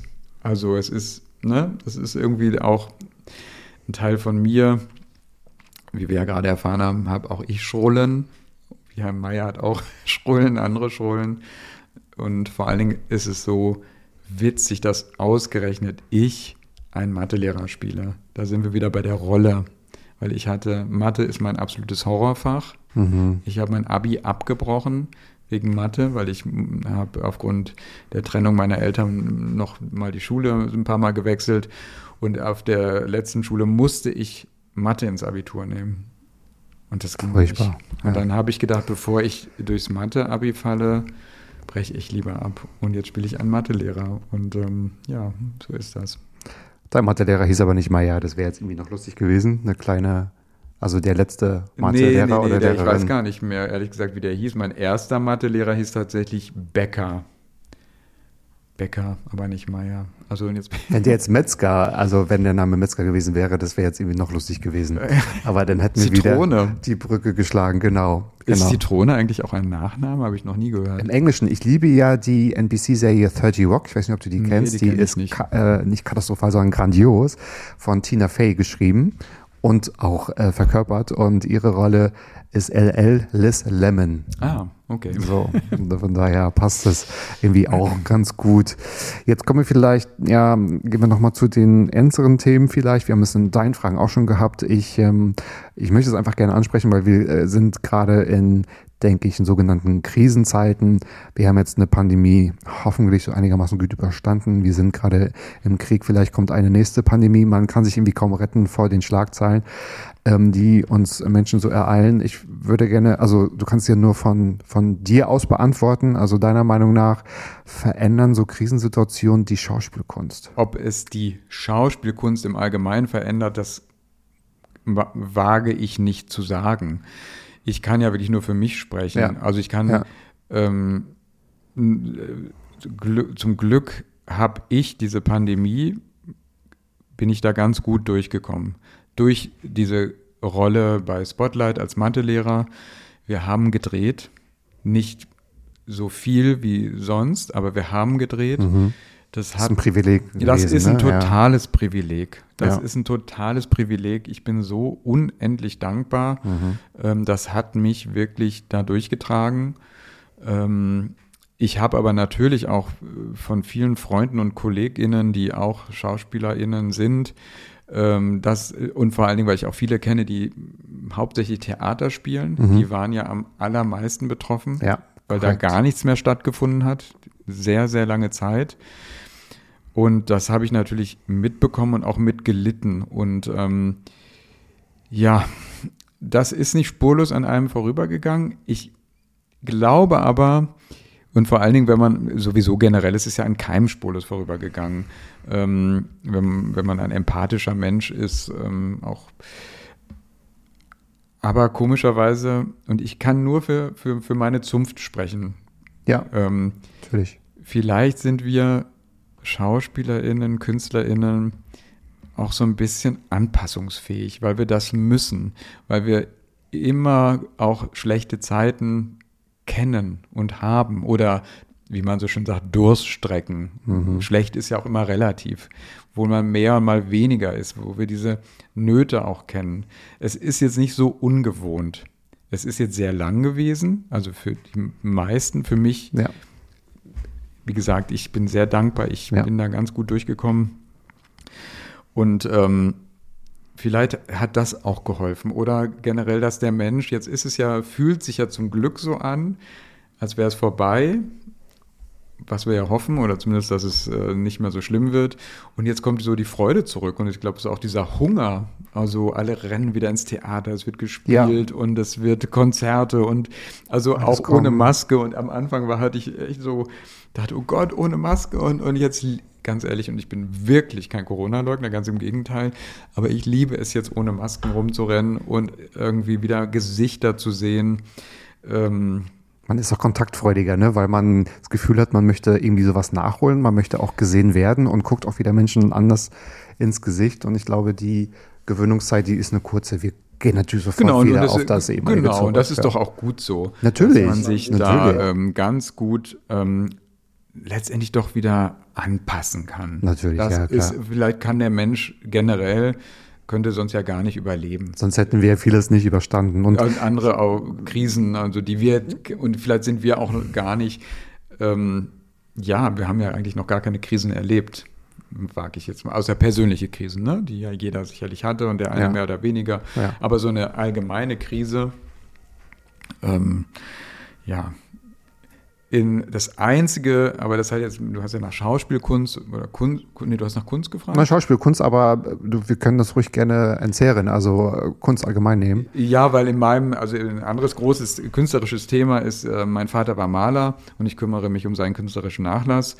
Ähm, und ich hatte zwei große Ausstellungen und dann kam, das war wirklich, die eine war, wann war der Lo- Lockdown? War im März. Ne? 13. März, ich kann mich genau erinnern. Es war ein Freitag, Und- weil da wollte ich meine Release-Party machen zum Podcast. Und ähm, ja, ich hatte ja ähm, kurz drauf, eine Woche später hätte ich, äh, ich sage immer hätte, weil ich werde ja nicht älter, weil ich hatte jetzt drei Lockdown-Geburtstage oder drei Corona-Geburtstage, also hatte ich meinen 50. Geburtstag und saß alleine zu Hause. Das war schon sehr strange, aber Mhm. egal. Auf jeden Fall hatte ich genau auch für Ende März eine große Ausstellung geplant. In einem fantastischen Ausstellungsraum in der ähm, Nähe vom Kudamm, in der Bleibtreustraße. Und ähm, ja, das ist ausgefallen und diesen Raum gibt es leider nicht mehr, diese Möglichkeit da Ah, auszustellen. Also da muss ich mir was überlegen. Und dann hatte ich noch eine andere Galerie, ähm, wo es auch kurz davor war und es war, und die hat sich dann leider, aber ähm, ich sag mal so, wie drücke ich mich jetzt diplomatisch aus, ähm, unsere Ansichten zu der Pandemie waren sehr auseinander und Okay, ähm, mhm. das hat sich ja sowieso auch gezeigt, ne, in dieser Zeit. Das ist erschreckend, ne? Oder? Das, auf, ah, auf ja, ja. was ähm, In allen Bereichen auch. Das habe ich nicht erwartet, dass es in allen genau, Bereichen auch von ja. Menschen, von denen man es nicht erwartet Ja, hat. auch von ganz vielen Ärzten. Also ich habe beruflich mit Ärzten zu tun und so. Das ist, ähm, dass man auch erstaunt, dass man denkt irgendwie, ah, gerade, also, ne, man denkt sich gerade Ärzte, also die auch eigentlich wissenschaftlich fundiert das Thema ja sehr verstehen äh, müssten. Ja, Aber gut, ich, ähm, Ja. es, ich sag mal so, wir haben es hoffentlich jetzt überstanden. ja. Und ähm, ja, und da könnten wir jetzt natürlich sehr, sehr viel und lange noch drüber reden. Aber ich habe sogar auch noch gedacht, also es ist jetzt nicht so, dass ich nur mit einer rosaroten Brille durch die Welt laufe, aber es wurde so viel über Corona geredet. Vielleicht sollten wir Corona jetzt nicht mehr so viel Raum geben. Finde ich gut. Und, ähm, und gut. die andere große Krise, ähm, die ja gerade noch aktueller ist, das ist natürlich echt ganz, ganz, ganz schlimm. Insofern ähm, hat es mich persönlich, naja, wie kann es uns persönlich treffen? Ich finde, wir leben da doch immer noch auch in unserer, unter unserer Glasglocke hier. ähm, ich habe zwei Freunde, Bekannte in der Ukraine. Insofern habe ich da sehr viel hautnah mitbekommen. Mhm. Und ähm, ich war mitten in den Dreharbeiten zu Spotlight und auf einmal kam das und das war irgendwie, wie wir alle, wir waren ja total verunsichert. Und dann, äh, man wusste ja gar nicht, man konnte das ja selber, man konnte es ja gar nicht glauben. Mhm, man kann es ja. eigentlich immer noch nicht glauben. Und tatsächlich, wir haben einen ganz, ganz tollen Drehort. Wir haben ähm, die letzten Jahre immer in Babelsberg gedreht, aber wir haben jetzt einen neuen Drehort, das FWZ. Ich darf das also auch sagen, weil das auch ähm, kommuniziert wurde. Das ist jetzt die neue Berlin School of Arts, also ein wunderbarer Drehort, aber ähm, da wurde ähm, auch, äh, ich glaube, die Turnhallen, also die haben ja da so große Turnhallen auch, ähm, wurden dann zu Flüchtlingsunterkünften schon vorbereitet. Und das fühlte sich dann auch komisch an. Wir haben da mitten, also wir, wir, wir waren dann fertig mit den Dreharbeiten, bevor die ähm, Geflüchteten dann hier ankamen. Aber wir wurden auch, auch mental darauf vorbereitet, wie wir damit umzugehen haben. So, was ich auch richtig fand. Und quasi, das war komisch, dass auf einmal wir mittendrin waren. Und was, da muss ich auch sagen, ganz, ganz großen Dank nochmal an die Filmproduktion. Ähm, der gesamte Fundus, also Klamottenfundus, wurde gespendet. Toll. Normalerweise wird sowas eingelagert oder man kann das als Darsteller abkaufen oder wird verkauft äh, irgendwie mhm. und es wurde gespendet. Mhm. Und es waren sehr viel und sehr tolle Sachen. Mhm. Und ich, ja, finde ich großartig. Also, ja. genau. Also somit ja. hat dann doch ähm, diese Krise, ja, ich denke, das hat jeder in seinem Umfeld, hat irgendwas davon auch persönlich mitbekommen. Und da muss ich noch was sagen und was mich am Anfang echt richtig schlimm fand, dass viele nicht diese Sensibilität hatten, sich ein bisschen Zurückhaltung zu zeigen in den sozialen Netzwerken. Wenn es beruflich nötig war, dann habe ich da größtes Verständnis für. Aber auch ich habe gedacht, ja, ich hätte natürlich auch gern mehr gepostet, aber es fühlte sich für mich einfach falsch an. Ich kann nicht irgendwie so weitermachen hier mit meinem, irgendwie mit meinem netten Champagnerabenden und sonst wie und, und ähm, tollen. Ich war auch ähm, ein paar Tage an der Nordsee äh, an einem freien, verlängerten freien Wochenende und es war wunder, wunderschön. Ich habe tolle Fotos gemacht. Ich hätte äh, ganz Instagram zuspammen können damit mit meinen Sonnenuntergängen und habe es einfach nicht gemacht. Weil das passt einfach nicht. Gut, das muss, wie gesagt, jeder für sich selber wissen, aber bei manchen. Jeder geht damit auch anders um. Ich ja. verstehe das ja. Also man hat ja so einen, so einen eigenen Kompass auch dafür, ne? Mhm. Also bei einigen, ähm, ich habe auch niemanden angegriffen oder so, aber bei einigen, also über einige Stories ist man so kurz so rübergestolpert und hat gedacht, oh, das fühlt sich gerade genau. nicht so richtig an, ne? Und äh, so ein bisschen pietätlos hat sich das so angefühlt. Auch wenn man jetzt es vielleicht nicht den anderen unterstellen kann, dass sie es vorsätzlich gemacht haben oder dass es, dass es denen Nein, egal ist oder so. Man kann, ich kann nur aus meiner Sicht Aber sprechen. Ich, ne? und, ähm, ähm, sehe, ich kann das sehr gut nachvollziehen, weil dadurch ist es mir auch in Meetings, also so beruflich so gegangen oder auch, äh, wenn man jetzt irgendwas so, so privat erledigt hat, wo, wo dann so Kleinigkeiten so als schlimm empfunden wurden. Und dann dachte ich mir so, ist das jetzt wirklich unsere Sorge? Weil jetzt gerade, also emotional und auch nicht viele Kilometer weiter, geht da echt wirklich gerade, ne, es geht da um Leben und Tod und wir unterhalten uns dennoch. So ein Alltag rettet einen wieder, aber ich habe lange gebraucht, um das so ein bisschen zuzulassen auch. So, man ist, ich bin immer so ein paar Wochen benommen so durch die Gegend gelaufen, weil ich nicht wusste, ähm, in welche Richtung geht denn das jetzt? Also kann man sich, das hört sich blöd an, aber ich habe mir so die Frage so gestellt, darf man sich jetzt auch wirklich so freuen und groß feiern? Ähm, ist einem danach und so? Oftmals war mir gar nicht so danach, aber ja, das beschäftigt einen. Das ist ja präsent im Kopf. Und so macht es halt was mit einem. Ja. Und das nochmal zu deiner Frage, was macht es mit Kunst und Schauspielkunst? Ja. Ähm, Kunst ist ja auch letztendlich immer ein Ventil auch für die Ausübenden, aber natürlich auch für die ZuschauerInnen. Äh, ne? Also von daher. Ja. Und das ist ja auch richtig so. Kunst ähm, steck, hält ja auch immer, steckt den Finger in die Wunde. Womit ja. ich echt Probleme hatte, auch bei solchen Krisen wie jetzt gerade mit der Ukraine, wenn da Satire, da habe ich manchmal ein bisschen Probleme mit. So über Kriegsbilder sich lustig, also wo ist Satire und so. Aber das ist, wie gesagt, meine Meinung. Ja. Ne? Ähm, ja. Ja, das verstehe ich. Aber ähm, nicht aber und Kunst ist ja auch so ein, erzählt ja auch viel über die Geschichte. Also ich denke mir das immer, wenn ich in die neue Nationalgalerie gehe, dann lernt man ja auch was über ja, das letzte Jahrhundert, mhm. über den Zweiten Weltkrieg auch, ne? Weil Kunst hat es ja dann auch so dargestellt und so. Das ist auch so ein gutes Abbild. So, kommen wir aber mal zum Schluss mit etwas Schönem hoffentlich. Ich möchte dich gerne äh, fragen, was ist in deinem Leben bereits schon so gut, von dem du möchtest, dass noch ganz viel mehr davon passiert? Außer Kaffee und Zitronen, das, das haben wir ja jetzt schon.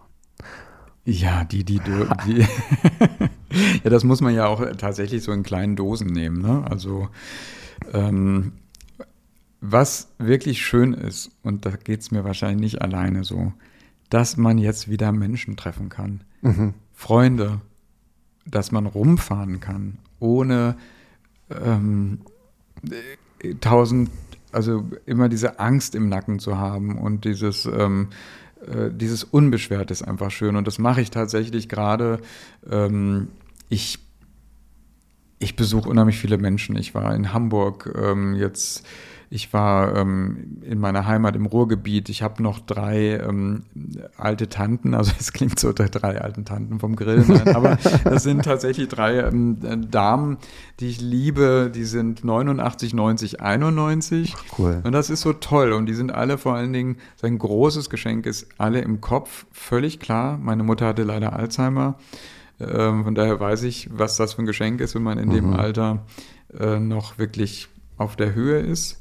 Und ähm, ich liebe meine Tanten, weil wir ganz toll miteinander reden können. Und ähm, ja, die besuche ich. Ähm, Fahre ich jetzt wieder hin. Ja, meine Tante schön. wohnt in Dresden. Und wie gesagt, und das war ja so, dass man, also man kommt jetzt fast nicht hinterher mit diesen Besuchen. Man muss natürlich auch noch mal ein bisschen arbeiten und, und, und sich mhm. auch um sowas kümmern. Mhm. Ich habe jetzt im Moment ähm, gerade ein bisschen Luft, beziehungsweise ich, äh, es stimmt nicht so ganz. Ähm, ich drehe demnächst nochmal einen Kurzfilm für in Dortmund ähm, für die Filmhochschule. Dort gibt es nämlich auch eine, äh, an der Uni den, einen Filmlehrgang. Und so verbinde ich dann beides, drehe ich ähm, in meiner Heimatstadt zwar keinen historischen Film. Ja, fast. Fast, fast. Nein, nicht ganz, aber es ist ein toller, eine tolle, tolle Thematik. Da ja. geht es um, ich spiele einen Psychiater, der versucht, einem jungen Mann zu helfen, der nicht aufhören kann zu weinen und in seinen eigenen Tränen ertrinkt. Und diese jungen Leute, die denken sich echt tolle Sachen aus. Da geht es nämlich um die Thematik, dürfen, warum dürfen Männer eigentlich nicht weinen? Und so. Und das ist eine schöne Rolle, aber da verbinde ich halt ähm, einen Besuch bei meiner Familie und meiner einen Tante in Düsseldorf. Und also das ist gerade ganz toll, dass ich Menschen treffe. Und da darf gerne noch mehr von kommen. Und das darf gerne so bleiben. Und ähm, ja, das ist, das ist echt schön. Und vor allem hast du gerade mit deinen letzten Sätzen echt eine Brücke geschlagen zu deinen ersten Fragen. Von daher ist jetzt dieser Mats-Abkreis tatsächlich rund und schön und würde gerne so diese elfte inoffizielle Frage gerne von dir wissen. Ist es mir denn überhaupt gelungen, einzigartige Fragen zu stellen?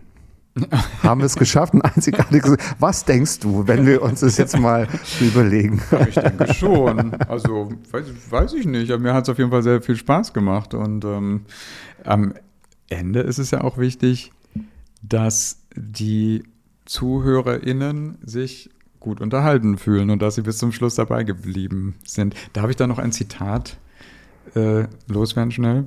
Mein, Nicht schnell, du, gerne. Nein, nochmal zu mit, äh, ähm, ähm, was ist gerade gut und mit den Menschen treffen und so. Und dann zitiere ich eine ähm, Kabarettistin, die auch eine Kollegin quasi von dir ist, weil sie einen wunderbaren Podcast hat, Lisa Feller mit Gerburg, Gerburg Jahnke zusammen, Frau Feller und Frau Jahnke.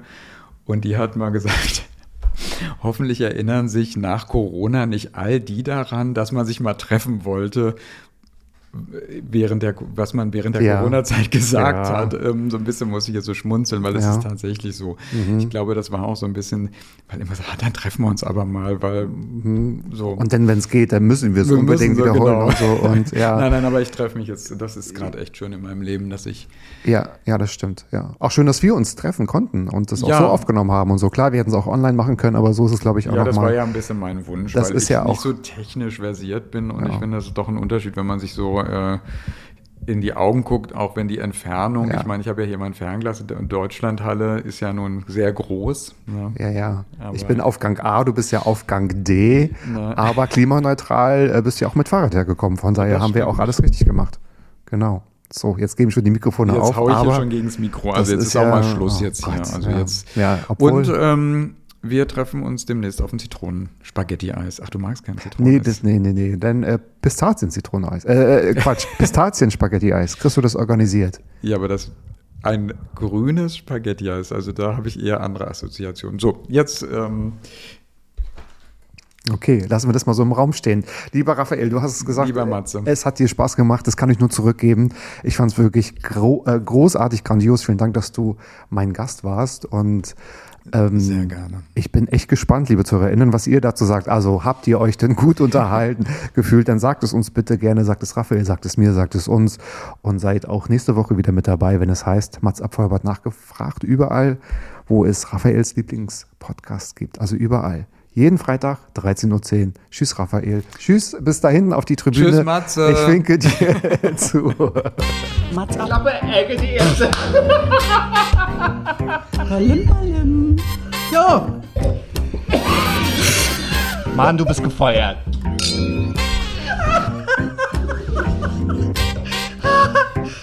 ich war noch in der Probezeit. Mats ab.